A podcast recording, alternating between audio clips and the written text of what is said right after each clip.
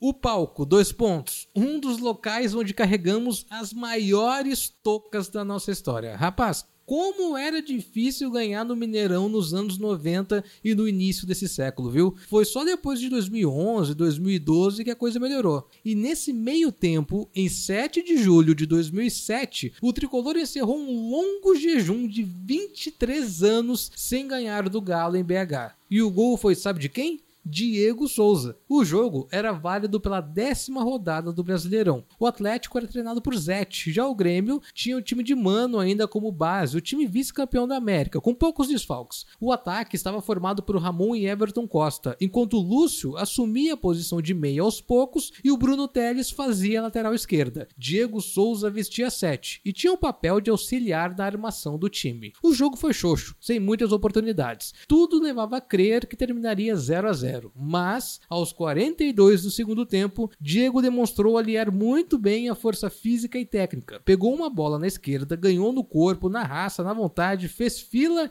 e chutou forte para garantir três pontos preciosos para o Grêmio. Diego Souza vai conduzindo, vai carregando, prendendo muito bem a bola. Tenta fazer filo Diego. Bateu! Gol!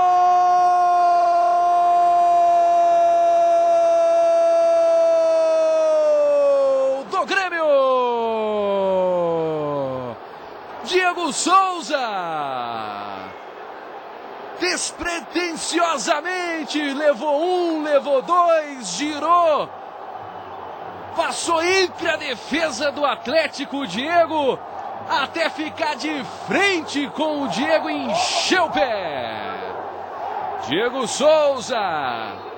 Atlético 0, Grêmio 1. Um. Fim de jejum, mais três pontinhos da bagagem e Diego Souza se consagrando como um dos bons jogadores daquele Brasileirão. Relembrando 2007, eu fui Fred Fagundes e esse foi mais um Grêmio hoje. Até amanhã.